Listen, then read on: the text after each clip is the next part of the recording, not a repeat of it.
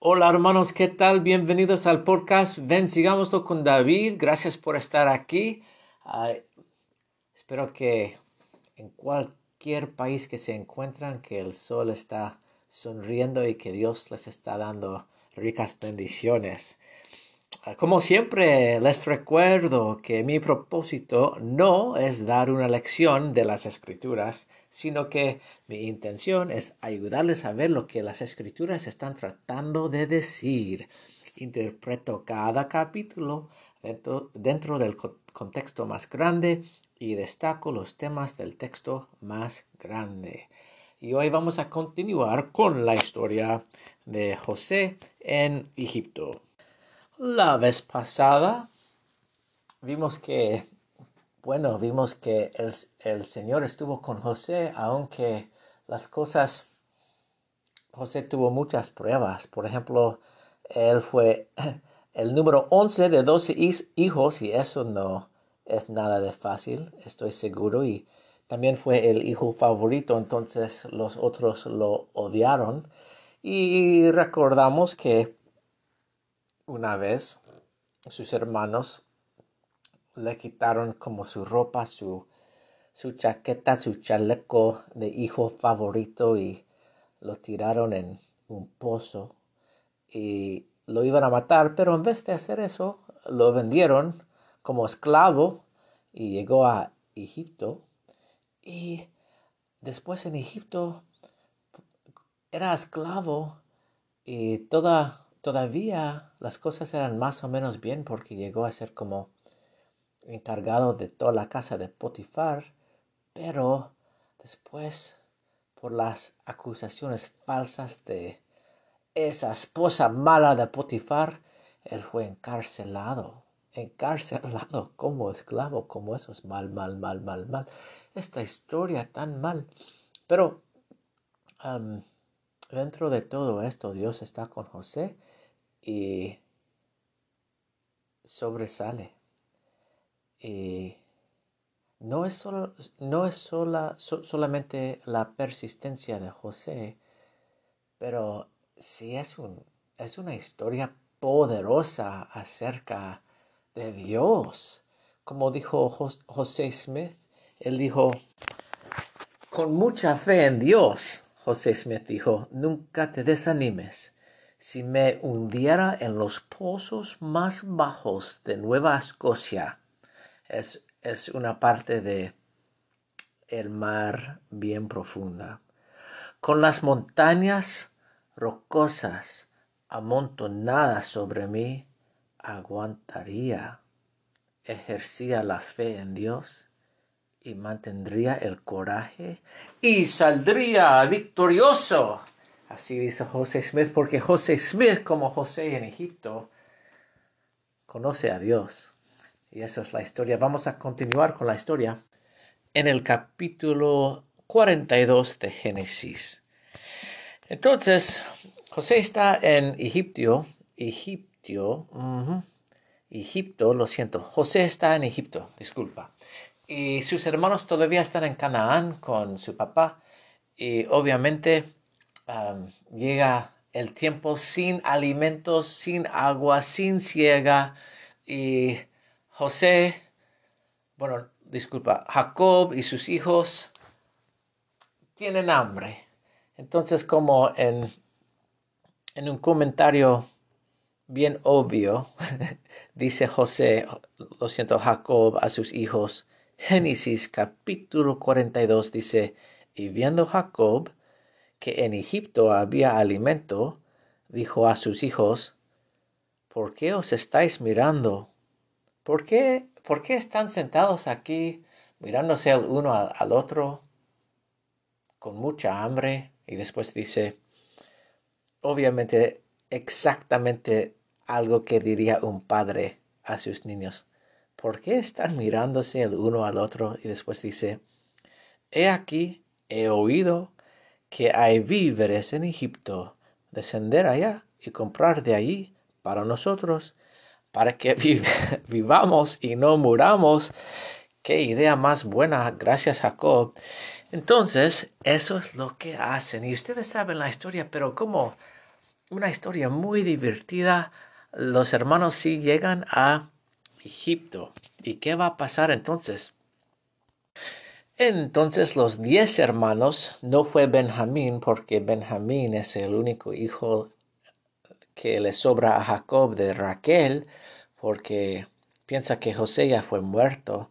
Y obviamente porque Benjamín viene de Raquel, él es su otro favorito. Entonces los diez hermanos hijos de Jacob van a Israel sin Benjamín y cuando llegan a Israel, llegan a a ver a José. Entonces, versículo 5, y fueron los hijos de Israel entre los que iban a comprar porque había hambre en la tierra de Canaán.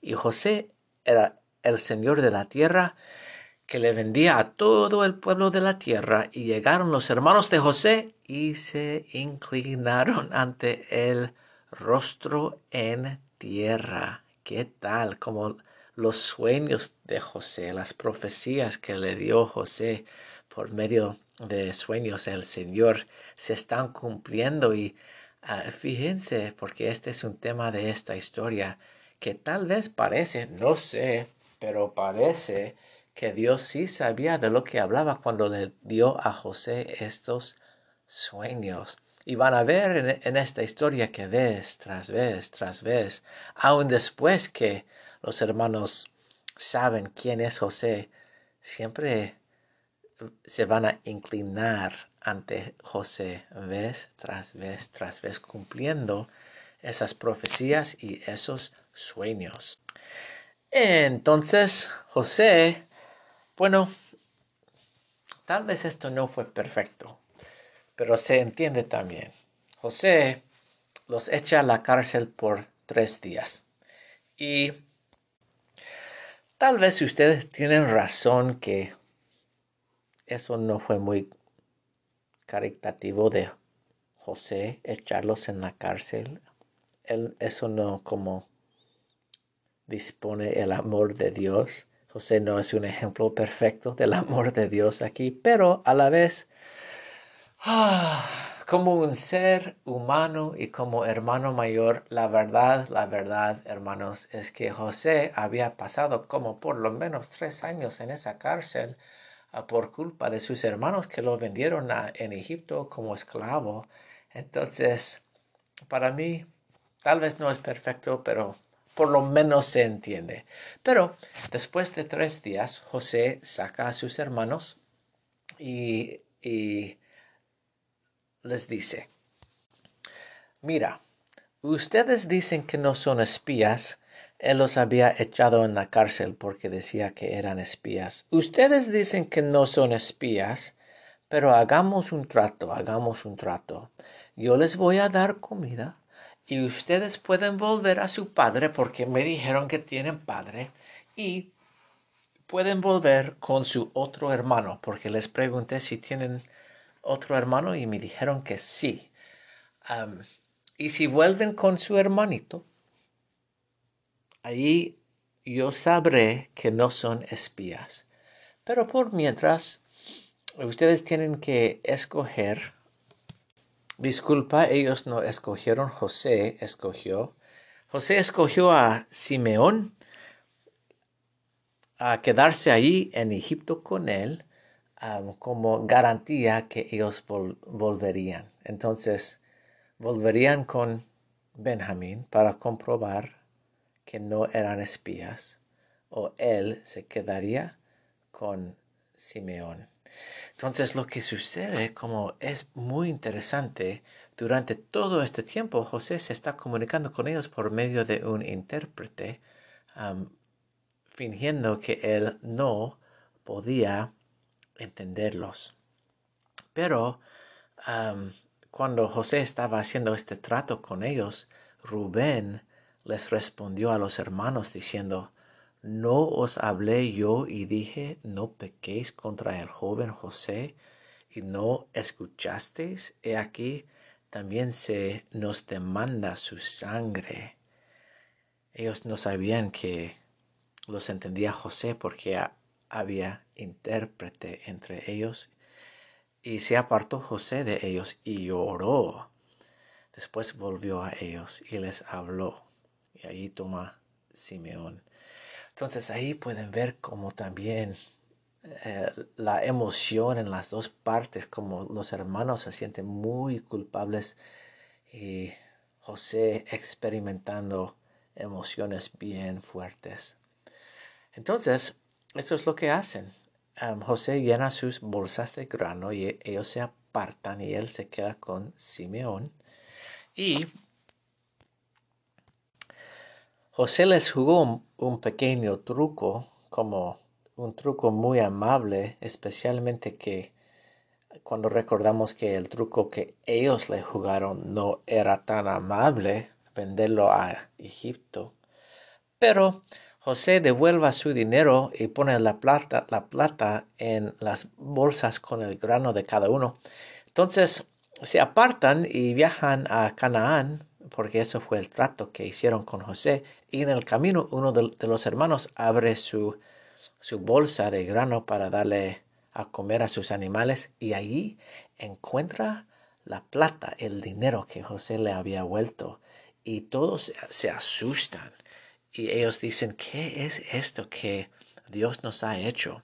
Y llegan a la casa de Jacob, su padre, y le cuentan todo acerca de las acusaciones de ser espías. No, no, no, somos hombres honrados. Si son hombres honrados, entonces tráigame a su hermanito menor y ahí sabré que no son espías. Esa historia.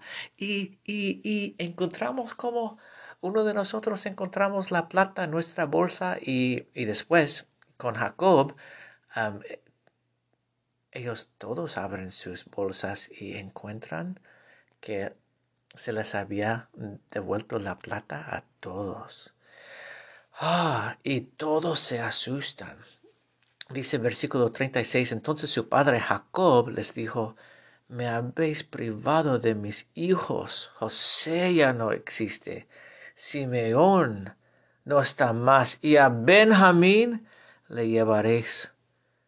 Contra mí son todas estas cosas. Y mm, ahí sí hay una lección. Se los voy a mencionar rapidito nada más. Contra mí son todas estas cosas. Él no sabe, él está a punto de perder la esperanza él no sabe que nada de eso está en contra de él, pero todo eso está en su favor, que no está muerto José, sí lo va a ver de nuevo, sí va a ver a Simeón de nuevo y no va a, no va a pasar nada mal a Benjamín. Mira, contra mí son todas estas cosas, como muy deprimido, con mucha depresión, depresión, sin esperanza. Pero yo digo que José nunca diría esas palabras porque él nunca perdió la esperanza. Tampoco José Smith nunca jamás diría esas palabras. Y definitivamente cuando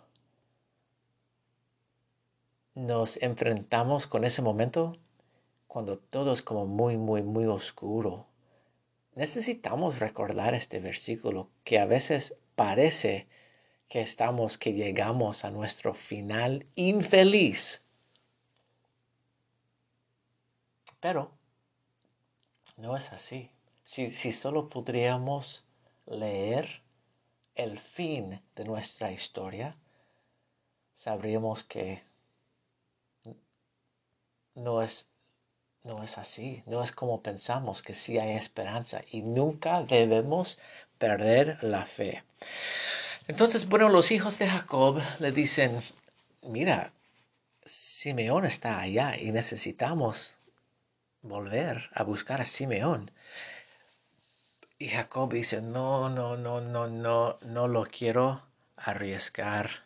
Él dice, no descenderá mi hijo con vosotros, versículo 38, pues su hermano ha muerto y solamente él ha quedado. Y si le aconteciera algún desastre en el camino por donde vais, haréis descender mis canas con dolor a Seol. Y ahí termina capítulo 42, pero en capítulo 43 sucede que en versículo 1 el hambre era grande en la tierra. y aconteció que cuando acabaron de comer el trigo que, que trajeron de Egipto, les dijo su padre, volver y comprar para nosotros un poco de alimento. Y respondió Judá diciendo, aquel hombre nos protestó con ánimo resuelto, diciendo, no veréis mi rostro si no traéis a vuestro hermano con vosotros. Entonces dice Judá y los hermanos, no vamos, bueno, no vamos a volver, no vamos a descender a Egipto sin Benjamín. Entonces dijo Israel, ¿por qué me hicisteis tanto mal? declarando al hombre que teníais otro hermano. Y ellos dijeron, Él nos preguntó y nosotros no sabíamos que Él nos iba a hacer chantaje, algo así.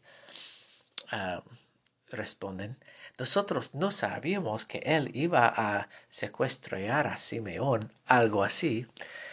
Pero finalmente el padre Jacob en versículo 11 dice, pues que así es hacerlo, tomar, tomad de lo mejor de la tierra de vuestros sacos y llevad a aquel hombre un presente, un poco de bálsamo, un poco de miel, aromas, aromas de mirra, nueces, almendras, y tomar en vuestras manos el doble de dinero, llevar en vuestras manos el dinero devuelto en la boca de vuestros costales, quizá fue un error. Tomad también a vuestro hermano y levantaos y volved a aquel hombre.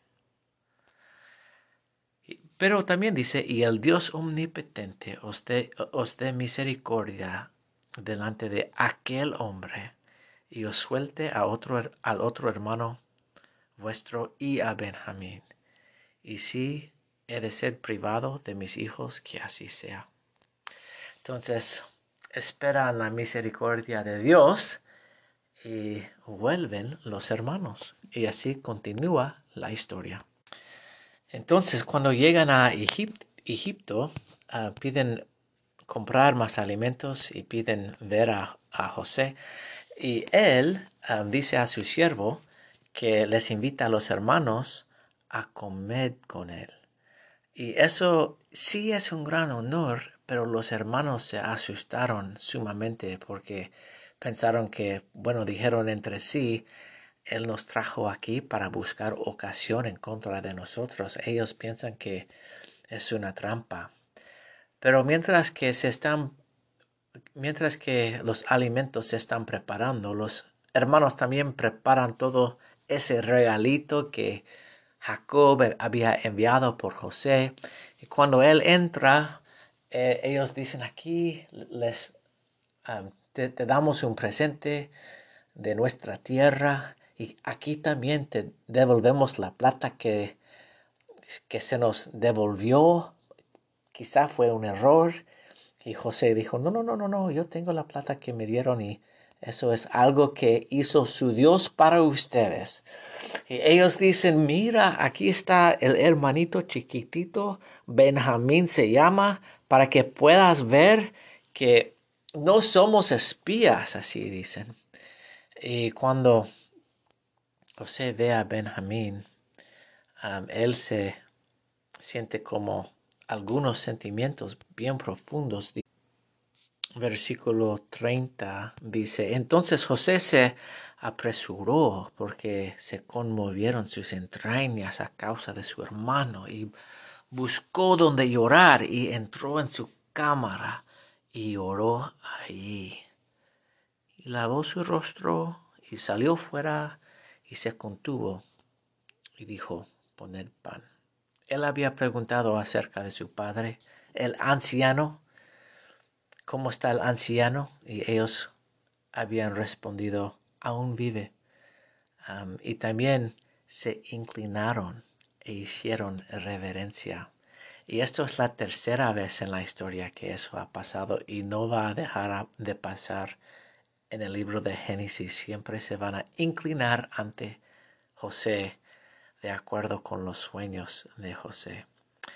Entonces José todavía está como jugando con ellos un poco y sin que ellos le dijeran nada, él, por medio de su mayordomo, los, los asiente, ellos se sentaron delante de él, el mayor conforme a su primogenitura y el menor conforme a su menor edad, y estaban aquellos hombres atónitos mirándose el uno al otro. Ah, entonces, ¿cómo es que este hombre, cómo es que este hombre sabía nuestras edades y el orden de nuestros nacimientos? Pero ahí estaban en orden de su nacimiento. Y entonces, también a Benjamín el menor, Benjamín recibió, dice versículo 34, cinco veces mayor que la de cualquiera de ellos en cuanto a su comida, su cena. Entonces todo, todo esto tiene, obviamente, los tiene nerviosos a los, a los hermanos. Ellos están un poco asombrados ah, por la manera de sentarse. Dice, estaban aquellos hombres atónitos mirándose el uno al otro. Entonces, ellos no van a, ellos no saben lo que va, lo que les va a pasar. Entonces, imagínense que cuán felices estaban cuando José, después de comer con ellos, mandó que se llenaran sus costales con trigo. Y eso es lo que hizo. Y en secreto José le dijo a su siervo que le devolviera la plata a todos. Y imagínense, imagínense que los hermanos estaban bien felices y eh, la próxima mañana salieron todos juntos, los once, con su trigo para ir de vuelta a su padre Jacob, bien contentos que todo salió bien, que ese hombre, José, había librado a Simeón, no les había hecho nada de daño. Entonces estaban en camino. Pero en el camino no habían ido lejos de la ciudad cuando el siervo de José les alcanzó y los paró en su camino y les dijo, ¿por qué habéis vuelto mal por bien? Y ellos dijeron, ¿qué hablas? Y él dijo, alguien de ustedes ha robado la copa en la que bebe mi señor y por la que suele adivinar habéis hecho mal en lo que hicisteis.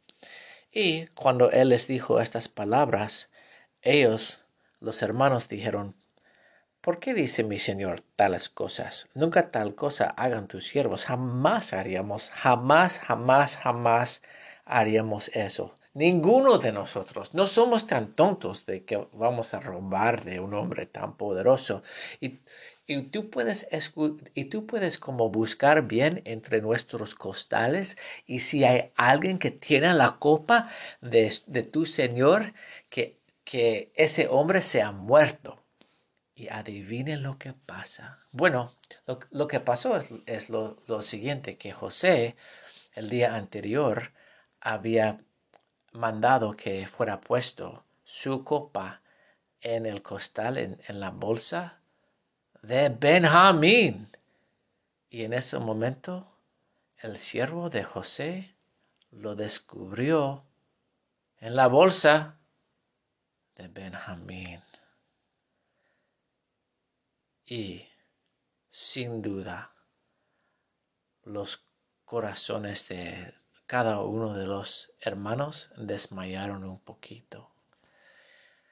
Porque allí delante de sus ojos estaba aconteciendo algo y el temor más grande del padre Jacob se estaba realizando. Entonces, en ese momento, en ese momento, llegó Judá con sus hermanos a la casa de José y dijo, ¿qué diremos a mi Señor? ¿Qué hablaremos? ¿O con qué nos justificaremos? Dios ha hallado la maldad de tus siervos. He aquí, nosotros somos siervos de mi Señor, nosotros, y también aquel en cuyo poder fue hallado la copa. Y él respondió, Nunca haga yo tal cosa. El hombre en cuyo poder fue hallado la copa, él será mi esclavo. Vosotros id en paz a vuestro padre. Pero Judá se acercó a él y le dijo, ay Señor mío. Y recuérdense que fue Judá que lo vendió, que lo traicionó a José. Ay Señor mío, te ruego que permitas a tu siervo hablar una palabra a oídos de mi, de mi Señor y no se encienda tu enojo contra tu siervo. Mi Señor preguntó a tus siervos, ¿tenéis padres o hermano? Y él, y él le cuenta un poco de la historia de cómo llegaron los once a Egipto. Y él, Judá, dice, si tomáis también a este de mi lado y le acontece algún desastre, haréis descender mis canas con dolor a Seol. O sea que Judá le cuenta a José las palabras de Jacob. Ahí José puede saber, él puede saber como que Jacob quiere mucho a Benjamín. Y dice, ahora pues, cuando llegue yo a tu siervo, mi padre, si el joven no está conmigo, como su alma está ligada, a alma de él, sucederá que cuando no vea al joven, morirá, y tus siervos harán descender las canas de tu siervo, nuestro Padre, con dolor a Seol, como tu siervo quedó fiado con el joven ante mi Padre, diciendo, si no te lo traigo de vuelta, entonces yo seré culpable. Te ruego, dice Judá a José, por tanto, que quede ahora tu siervo en lugar del joven por esclavo de mi Señor, y que el joven vaya con sus hermanos, porque ¿cómo volveré yo a mi padre sin el joven? No podré, por no ver el mal que sobrevendrá a mi padre. Entonces en todo esto José les estaba probando y por lo menos Judá, Judá, Judás, Judá, pasó la prueba. José puede ver que, aunque esos años antes Judá había, lo había traicionado, ahora él está dispuesto a sacrificarse a sí mismo y ser esclavo para librar a Benjamín. Y ellos deberían, si no habían cambiado nada ni nadie, ellos deberían odiar a Benjamín, pero no estaban actuando así. Ellos estaban actuando como con amor a su padre Jacob y no estaban actuando con celos, como celosos, ni con enojo en contra de Benjamín. Entonces, ¿qué va a pasar?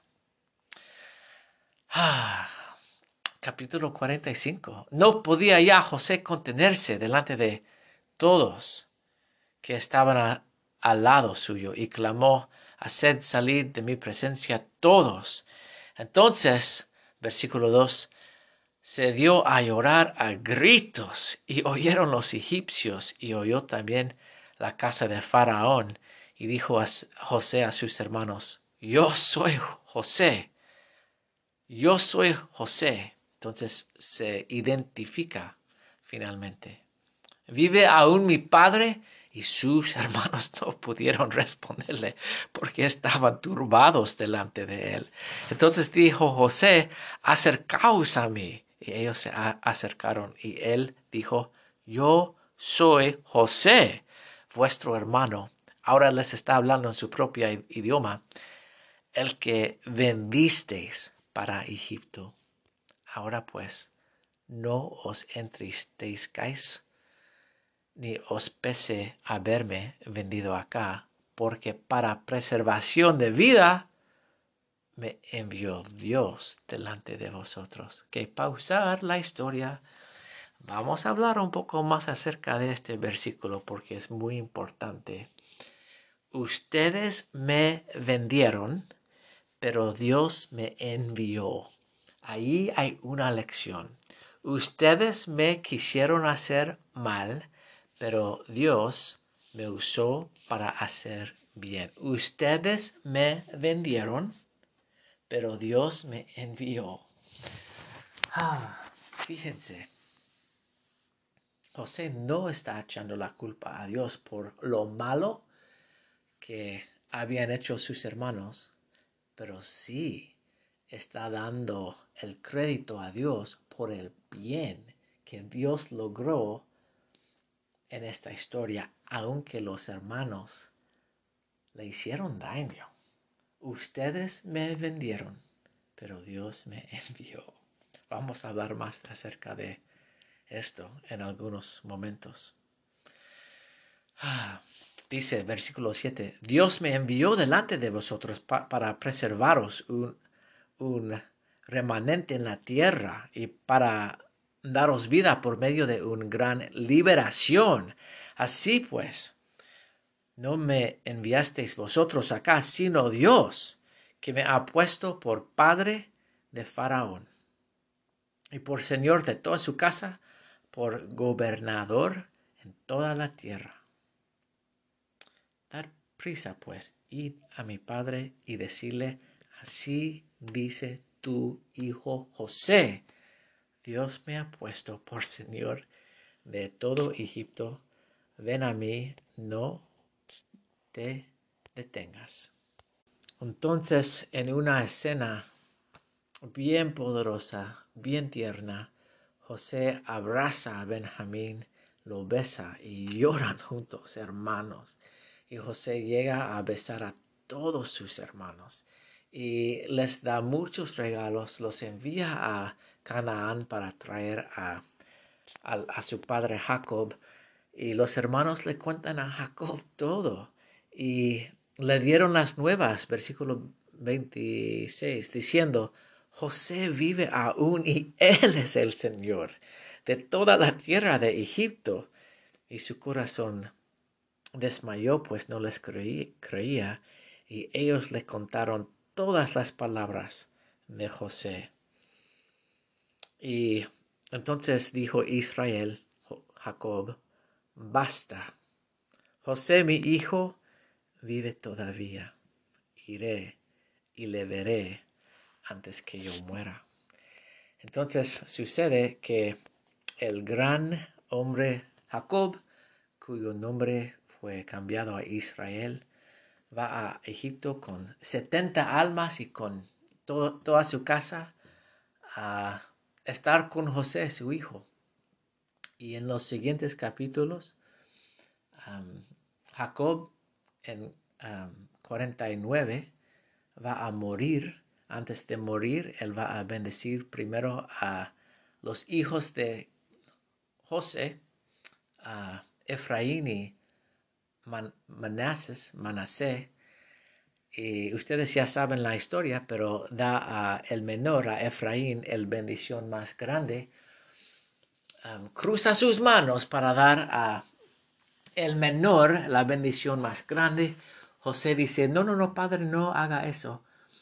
el Efraín es el menor y el padre dice, sí lo sé, mi hijo, y también tu hijo mayor llegará a ser una nación grande, pero eh, Efraín será aún más grande. Y yo con mucho cariño dedico esos versículos a mi mamá porque ella es de Manasé y yo soy de Efraín. Entonces, Jacob, antes de morir,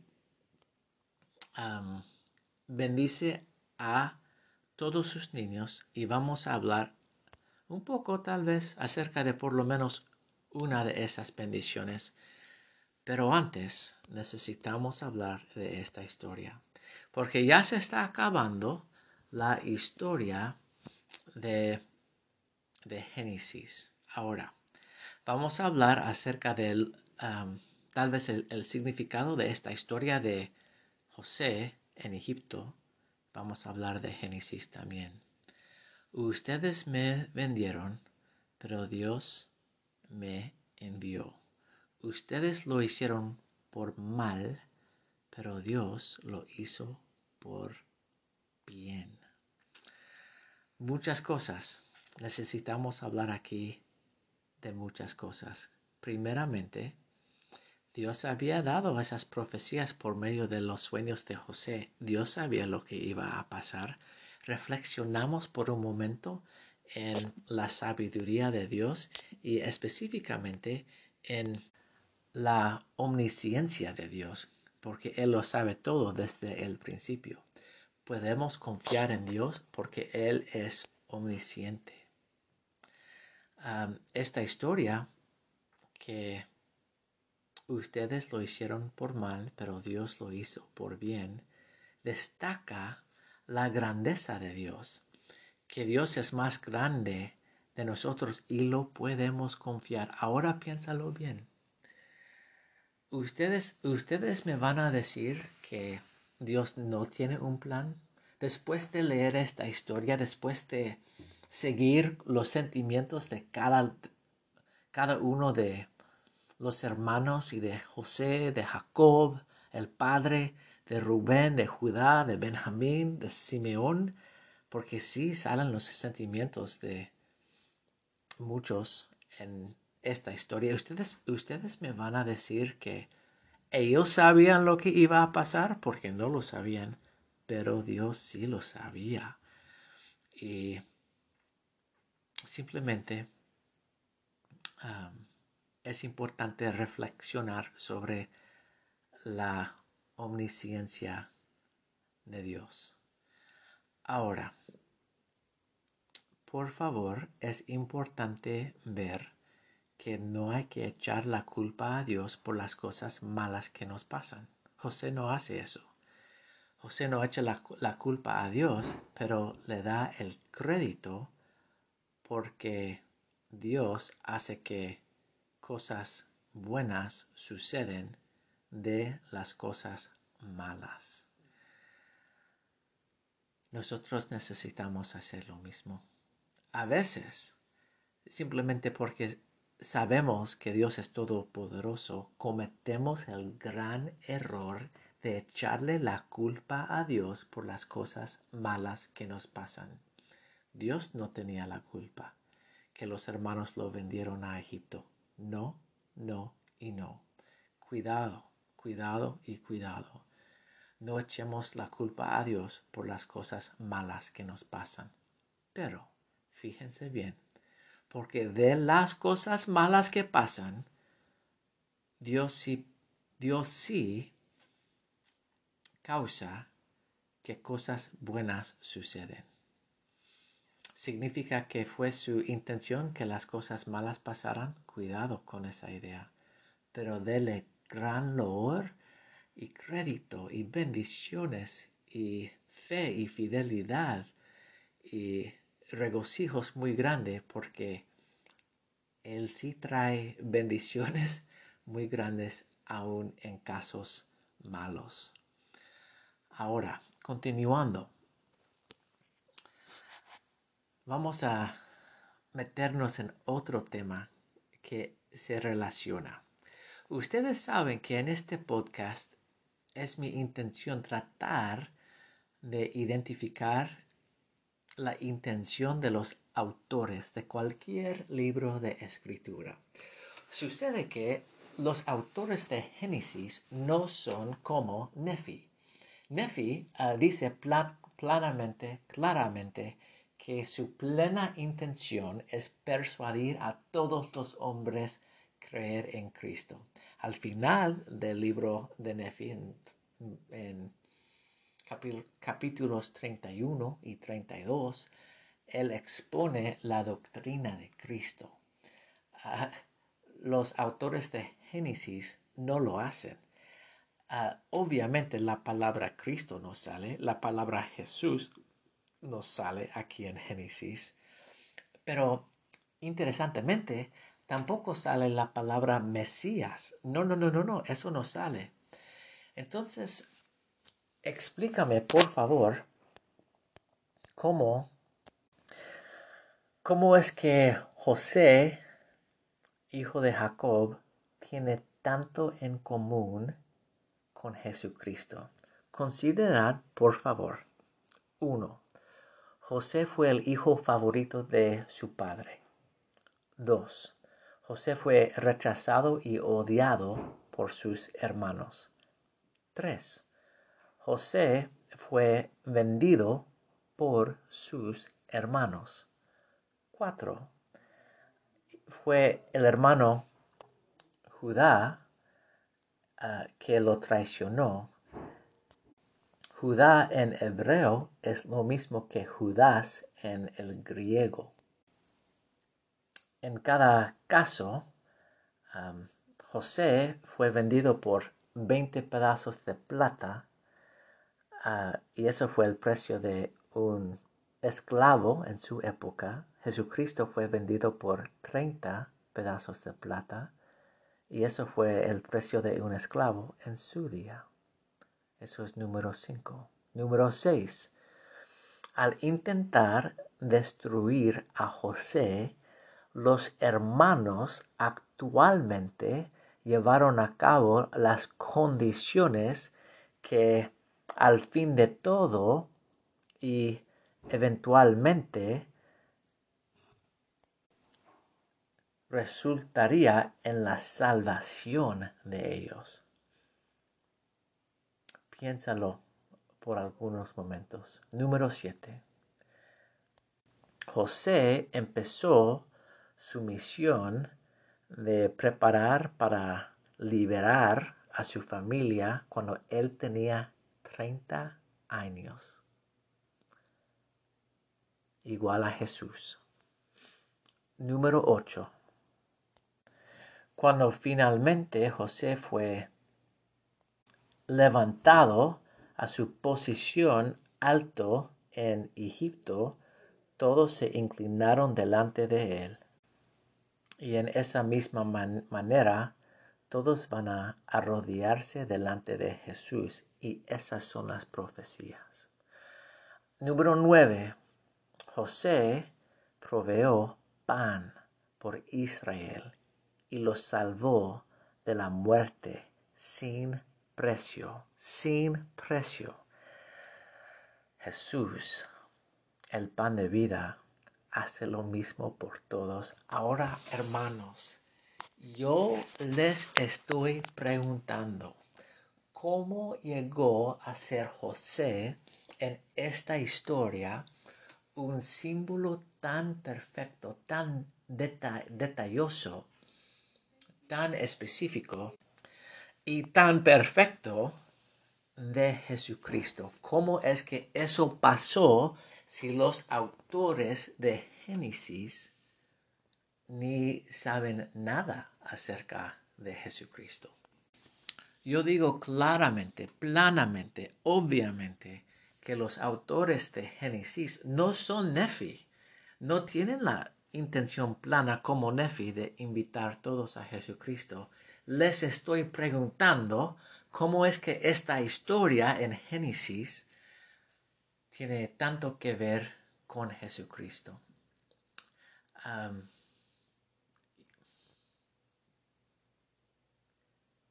cómo es que los sueños de el joven José se convirtieron en una realidad. ¿Cómo es que Dios había profetizado acerca de la historia de José cuando José era joven? ¿Y cómo es que la historia de José es una profecía perfecta de Jesucristo. ¿Cómo es? Dios tiene un plan. Dios es omniscientífico, omnisciente. Dios tiene un plan y Dios es todopoderoso y el plan de Dios para salvarnos es Jesucristo. Si pueden leer la historia de José y ver a Jesucristo, aunque los autores no son iguales a Nefi, yo creo que hay que pausar y pensar bien en el Dios que adoramos. Más encima, tenemos otra profecía de, de Jesucristo cuando Jacob bendice a todos sus niños. Él dice esto, él da a Judá esta bendición. Dice, Judá, te alabarán tus hermanos, tu mano estará en la servicio de tus enemigos y los hijos de tu padre se inclinarán ante ti. Profetiza que yo pensaría que José recibiría la primogenitura, pero aquí se le está dando a Judá. Dice, no será quitado el cetro de Judá, ni el legislador de entre sus pies, hasta que venga Silo, y a él se congregarán a los pueblos. Es una profecía bien clara que en Judá se cumplirá la promesa que se hizo en el jardín de Edén.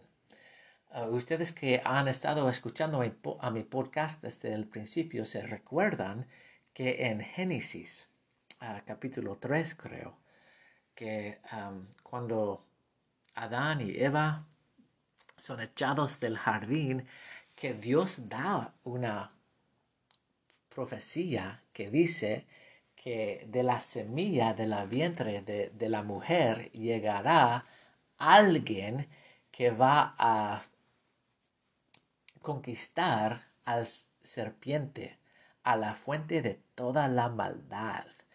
Entonces, vamos, a eso, eso es un tema bien grande, tal vez el tema más grande de Génesis. El tema más grande de Génesis es eso, tal como Adán cayó, la profecía en Génesis desde el principio es que de la mujer vendrá alguien que va a conquistar la fuente de toda la maldad esa profecía se ata primero a la familia de Abraham.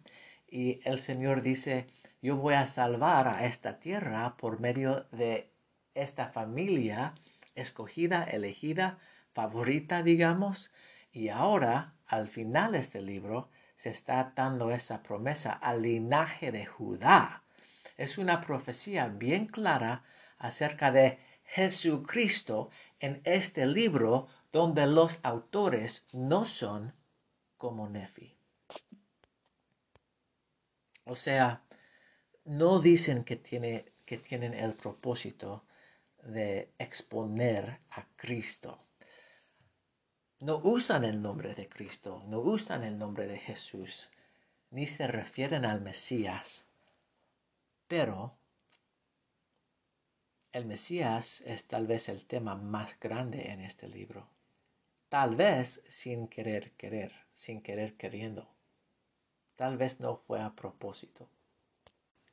Para mí esto me causa mucha meditación sobre los autores de Génesis y sobre el autor de las escrituras, sobre el autor plan, del plan de salvación. Ahora, uno de los temas más grandes en el libro de Génesis es que Dios quiere redimir a su pueblo. Dios quiere redimir a todos los hombres. Ah, y Él lo va a hacer por medio de la familia escogida. Pero ah, la historia en Génesis, y ahora estamos terminando la historia de Génesis, la historia demuestra que desde Caín a, los hijos de Caín que hicieron un convenio con Satanás, hasta los del diluvio, hasta los de Torre de Babel y otros inicuos en esta historia, hasta en la tierra, en la familia escogida, donde hemos visto mentiras, hemos visto engaños, hemos visto hermanos y esposas celosas, hemos visto pleitos, hemos visto la contención, hemos visto que uh, vez tras vez tras vez el hombre ha roto el convenio de entre él y Dios. Hemos visto que vez tras vez tras vez el hombre, los hombres han sido infieles a Dios. Pero uh, hemos visto también que en el libro de Génesis que Dios es fiel, que Dios vez tras vez tras vez restablece su convenio con los hombres, que Dios vez tras vez tras vez expresa que Él quiere redimir a todo el género humano y lo está tratando de hacer por medio de esta familia escogida. Y no lo merecen. Abraham no lo mereció. Él fue fiel, él fue como muy, él tenía mucha fe. Isaac no lo mereció, Jacob no lo mereció, José no era perfecto tampoco, pero vez tras vez tras vez Dios está haciendo el convenio de nuevo con los hombres y Él está determinado a salvarlos.